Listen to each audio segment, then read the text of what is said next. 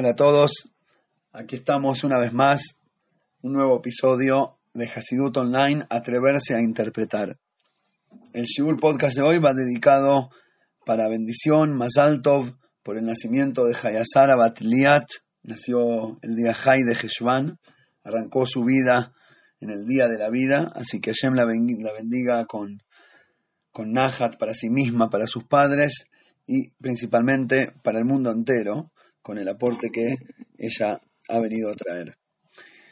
Em, el Shiur de esta semana tiene que ver con algo que vimos en la parasha anterior, em, y después lo relacionaremos con Hanukkah, que ya cae ahora este fin de semana. En la parasha anterior habla del encuentro entre Jacob y el hermano Isab. Em, durante muchos años hubo tensión entre ellos, no se encontraban, se odiaban, se alejaron, Después finalmente se vuelven a encontrar y antes de eso Jacob le manda a decir al hermano, mira, todo este tiempo me fue muy bien y logré tener toros y burros, es decir, mucho ganado y no sé qué, te puedo hacer un regalo, arreglamos por las buenas, no hace falta pelear. Y dentro de ese, del, relato de, de esa historia, viene el Midrash y nos cuenta algo muy al mejor estilo Midrash, eh, casi ciencia ficción, el Midrash le dice, eso que dice, yo tengo burro, Vayeil y Shor Bajamor, y he logrado tener eh, caballos y no sé qué, cuando dice burro, se refiere al burro del Mashiach. ¿Por qué? Porque hay un versículo que dice, Ani al Jamor. El versículo entero está en Zeharia, donde dice, regocíjate, hija de Zion, porque llegará tu rey anunciando hacia el futuro la llegada del Mesías, y dice, va a venir un tzadik bendecido por Dios, pobre y montado sobre un burro.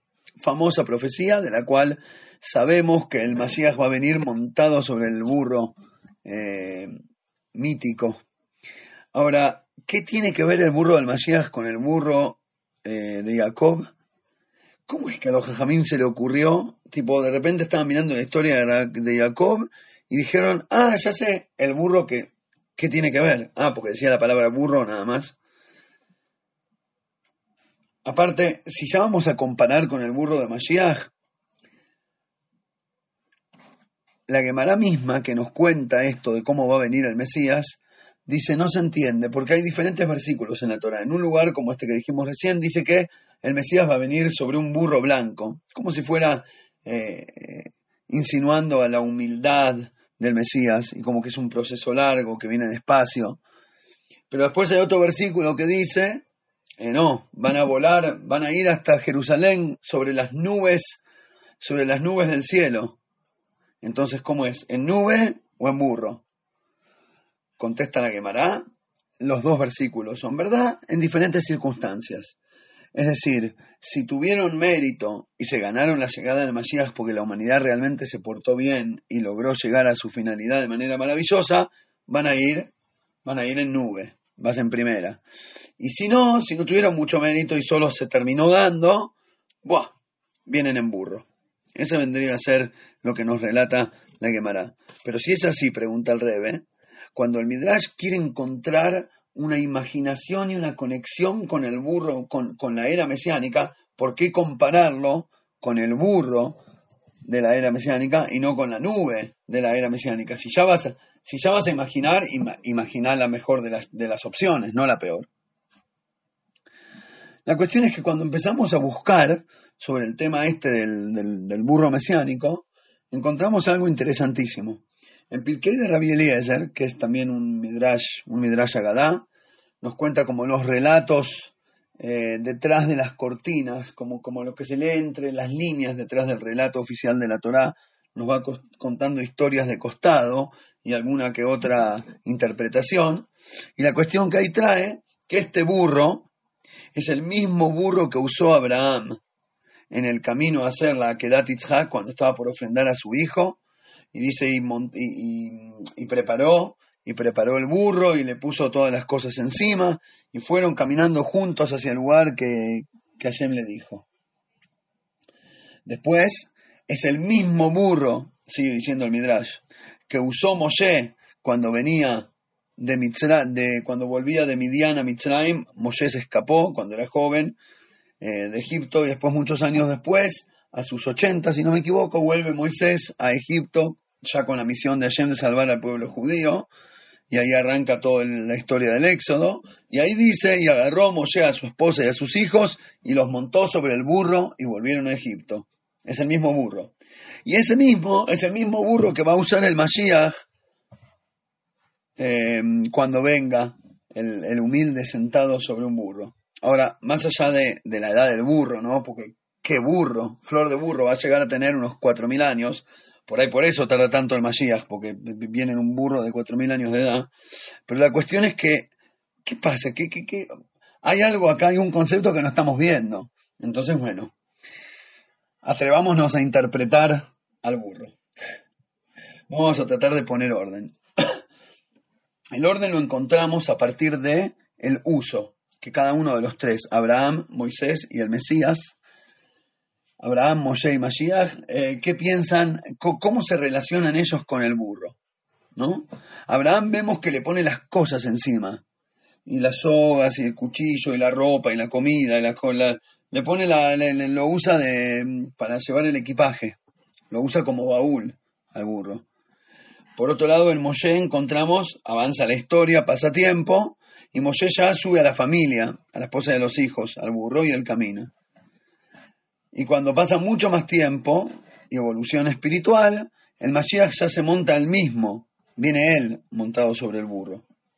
entonces empezamos a notar diferentes niveles espirituales, diferentes tzadikim, diferentes historias y épocas de la historia, y que cada uno se relaciona con, este mismo burro de otra manera. Y como que va evolucionando la cercanía. El primero ponía sobre las cosas, después se acerca con la familia y el otro se, acerca del todo.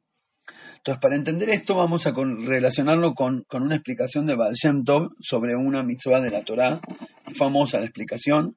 La mitzvah de la Torah es lo siguiente: dice, cuando veas al burro de tu enemigo caído en el camino porque le pesa mucho el yugo, eh, de tu enemigo, dije, sí, el burro de tu enemigo, caído en el camino, eh, no te hagas el que no lo viste, anda y ayudarlo. Básicamente es una de las 613 mitzvot de, del judaísmo, que si ves a, alguien que no te bancas mucho y se le pinchó la goma, no te hagas el que no lo viste, pará y dale una mano.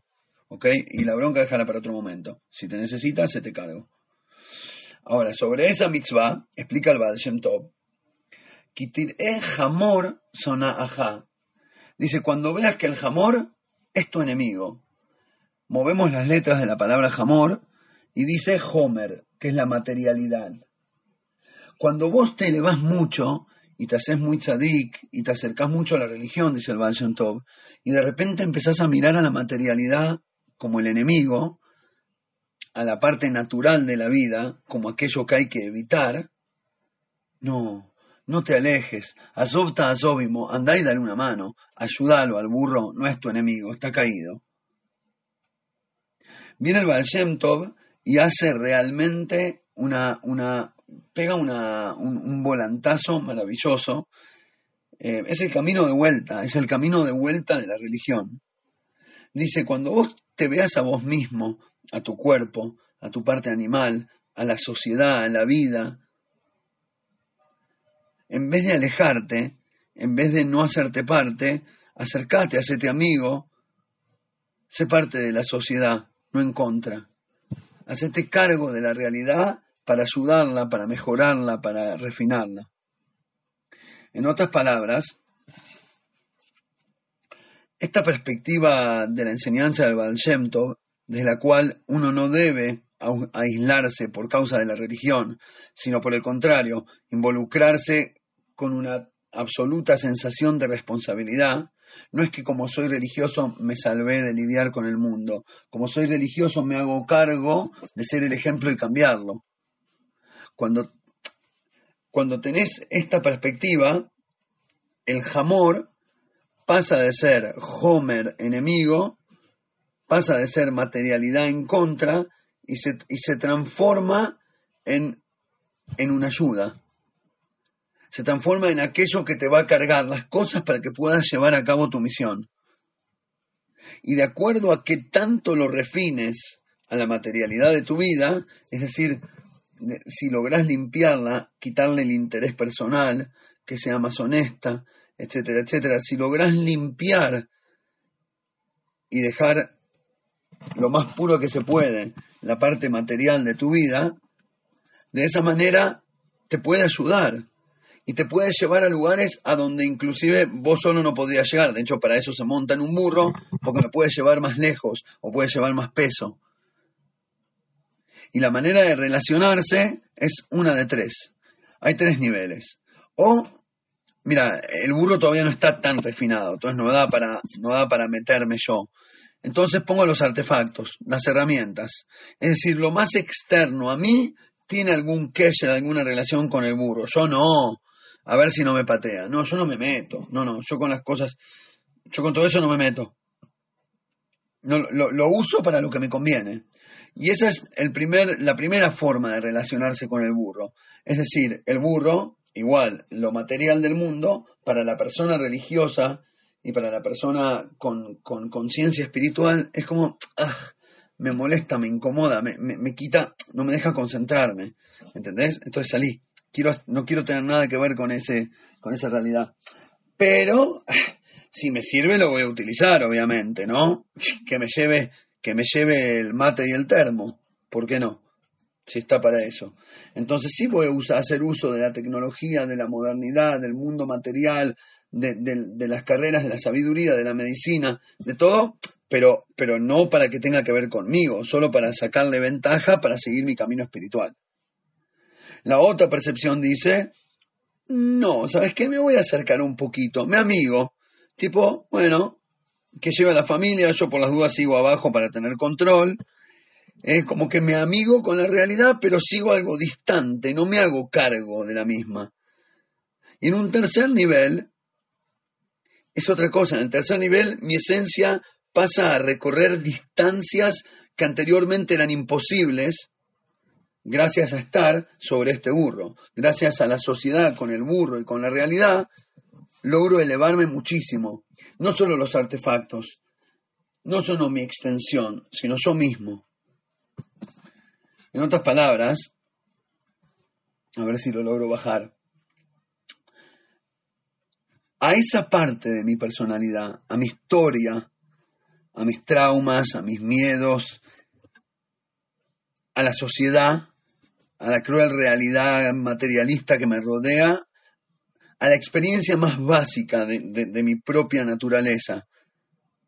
¿La ninguneamos o la incluimos? ¿Qué hacemos? ¿La aprovechamos de manera utilitaria nada más? como dijimos antes, que me lleve las cosas. O por ahí nos amigamos con cuidado, viste, con distancia, medio meter el de, viste esa gente que va a la pileta en verano y se sienta al costado y mete los deditos. Yo siempre los miraba de chico. Yo siempre fui muy impulsivo, era o de saltar o de dudar, pero cuando terminé de dudar salto. Y, miraba a la gente que hay dos tipos de personas que meten los, deditos en, en la pileta. Los que van, meten los deditos, después el pie, después hasta la rodilla y de a poco se van eh, aclimatando con, el, con el, eh, la temperatura del agua y se meten. Y están aquellos que pasan toda la tarde con los deditos, es decir, no se metieron en la pileta. Fueron al club y toda la tarde con la malla puesta, con los deditos en la pileta. Y siempre me cuestionaba, ¿se podrá elegir eso como modo de vida? ¿Puedo vivir siempre con... Bueno, yo, por las dudas, algunos se escapan de la pileta y ponen solo los deditos como modo de vida por un tema religioso, como venimos a, a, debatir acá, eh, del otro lado obviamente, pero venimos a debatir esta idea, y otros lo hacen con otro tipo de cuestiones. No importa qué es lo que te lleva a no involucrarte, no importa si son tus miedos o tus ideas religiosas o tu cosa, ninguna es la correcta, porque de hecho desde la perspectiva de la Torah no para eso Hashem te puso en el mundo, y quizás esa sea la interpretación, la interpretación más obvia, más básica del, de la mitzvah de la Torah que dice, Ubahar me elegirás la vida. Y uno se pregunta mucho, ¿qué significa elegirás la vida como mitzvah? Elegir la vida, que es únicamente, se refiere a, no sé, a no, a no hacer algo que arriesgue tu vida, es la única interpretación, y quizás esta es la más obvia.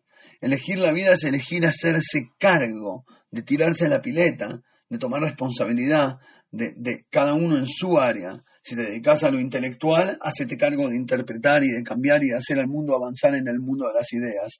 Si sos médico, no te creas todo lo que dicen y averiguaste al fondo y haces tu propio research y publicar tus propios papeles y cambiar la ciencia, es decir, descubrir cosas reales y no solamente que queden bien con, el, con, con, con, no sé quién. Y si sos un, un juez, asegúrate de que haya justicia en serio y que por lo general hacia donde hay que que, emparejar la balanza es que no haya corrupción hacia los a favor de los poderosos, etcétera, etcétera. Sea lo que sea que te toca hacer en la vida, hay que, hay que atreverse, hay que atreverse. El otro día me paró alguien, acá en Israel es muy común que la gente hace dedo, ¿no? no es, la seguridad personal en la mayoría de las ciudades no es un tema eh, para preocuparse, por lo tanto necesitas ir a algún lado, falta 10 minutos, te venga el colectivo, haces dedo y el que, el que pasa te lleva de onda. Eh, el otro día le paré a uno que estaba pidiendo y lo llevo y me, da la dirección, pero lo que pasa es que acá en Tzfat es, eh, es una ciudad así muy pueblito, no, hay, no en todas las calles hay números y no te salen en el Waze, no hay como encontrar algunos lugares, tenés que conocer a, ah, sí, la de la izquierda, sí, la de la ventana marrón, mandale saludos a, a Roberto. Es muy de barrio, entonces hay lugares que no, sé, no conocía ese lugar, una callecita. Y fuimos y volvimos y no sé qué. El tipo me dice, perdón, la verdad te compliqué la vida. Pensé que, que te quedaba de paso y bueno, cinco cuadras me bajo y chau. Disculpa, digo, no, ya está, ya estamos, esperá, te llevo, vamos a buscarlo. Entonces llamamos a la persona donde tenía que le preguntamos dónde era, fuimos. Y el tipo al final me dice, che, muchas gracias. Eh, que, ¿cómo era que me dijo? Qué buena manera de hacer una mitzvah. La verdad no fue tan grave, fueron cinco minutos, pero lo cuento como idea. Me dice, qué gran manera de hacer una mitzvah, me dice el hombre. Y yo le digo, no, qué gran manera, es la única manera. ¿Alguna vez hiciste una mitzvah y no te tuviste que ensuciar? ¿De onda, te pregunto? Y el pobre se quedó así.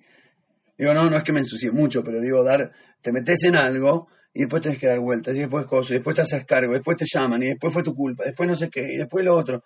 Y a veces esto fue un ejemplo bobo, como digo, lo repito, una, pero a veces uno no se da cuenta que a veces te da miedo hacer mitzvot, te da miedo meterte a ayudar a alguien, pues si me voy a embarrar hasta la esencia del alma, déjame. Me hago el bobo y sigo caminando, jalo al burro que reviente con su basura.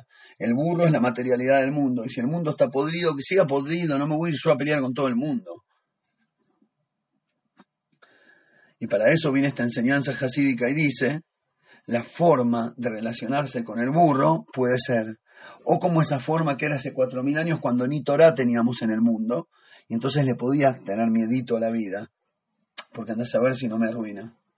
O podés hacerlo como, como en la época de Moisés, que como que me acerco pero no me acerco, o podés realmente intentar llevar al mundo hacia la redención final, llevar al mundo hacia la perfección que la humanidad necesita.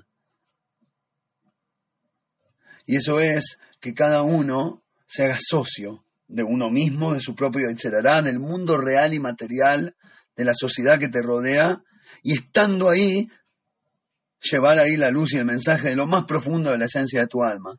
Pero tenés que tener las dos a la vez. Tenés que estar totalmente con los pies sobre la tierra y a la vez totalmente agarrado del cielo. Y esto se relaciona con, dijimos que lo, lo conectaríamos con Hanukkah, uno de los mensajes más lindos de Hanukkah es aquel que explica la diferencia de por qué en el templo la menorá se prendía al atardecer cuando todavía era de día y hoy la Hanukkah que prendemos para conmemorar esa menorá del templo la prendemos una vez que se hizo de noche.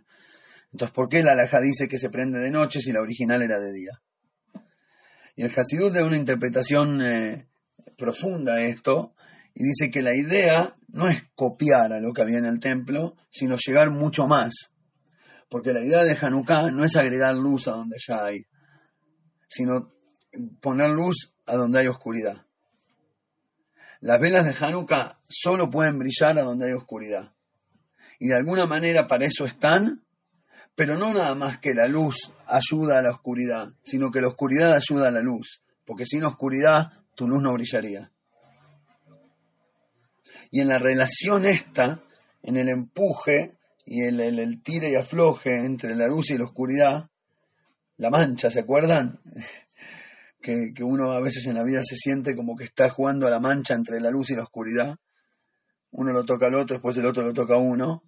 En esta relación hay tres formas también, las mismas tres que dijimos antes en tu relación personal con el burro de la realidad. Una es, alejate de la oscuridad, no te metas ahí, pibe, por favor. Tipo, no hace falta, ¿entendés? Hay oscuridad, quédate en tu habitación a donde hay luz. Una actitud un poco escapista y de alguna manera irresponsable, porque si la única razón para la cual viniste era solucionar la situación ahí, con escaparte no ganaste nada. La segunda forma es imponerle a la oscuridad una luz que le caiga de arriba, tipo, te ilumino por la fuerza, corro a la oscuridad y en vez de pongo luz. Pero hay una tercera manera que es mucho más elevada, explica el Rebe, y eso es luchar porque la oscuridad misma descubra su propia esencia y que se dé cuenta que estaba llena de luz. Meterse, vivir dentro de la realidad, ser un tipo común y corriente, con toda la sabiduría espiritual que podés tener en el alma, en la realidad vivís involucrado al 100%, como un hombre que anda por la calle, no como uno que camina por el cielo. En otras palabras, como dice el, el, Talmud, que cuando uno reza, tiene que lograr tener sus ojos hacia abajo y su corazón hacia arriba. Es decir, el corazón está totalmente conectado con la espiritualidad, con el valor profundo, con, la sabiduría de la Torah. Pero mis pies, mis ojos, mi atención, hacia dónde camino, hacia dónde miro, están puestos bien acá abajo. Y de eso se trata la relación con este flor de burro, y de eso se trata el Hanukkah. Que todos tengamos un, un burro productivo y bien conectados y que todos logremos hacer que todo lo que pensamos que es oscuridad alrededor nuestro se transforme en luz. Muchas gracias y nos reencontramos la semana que viene.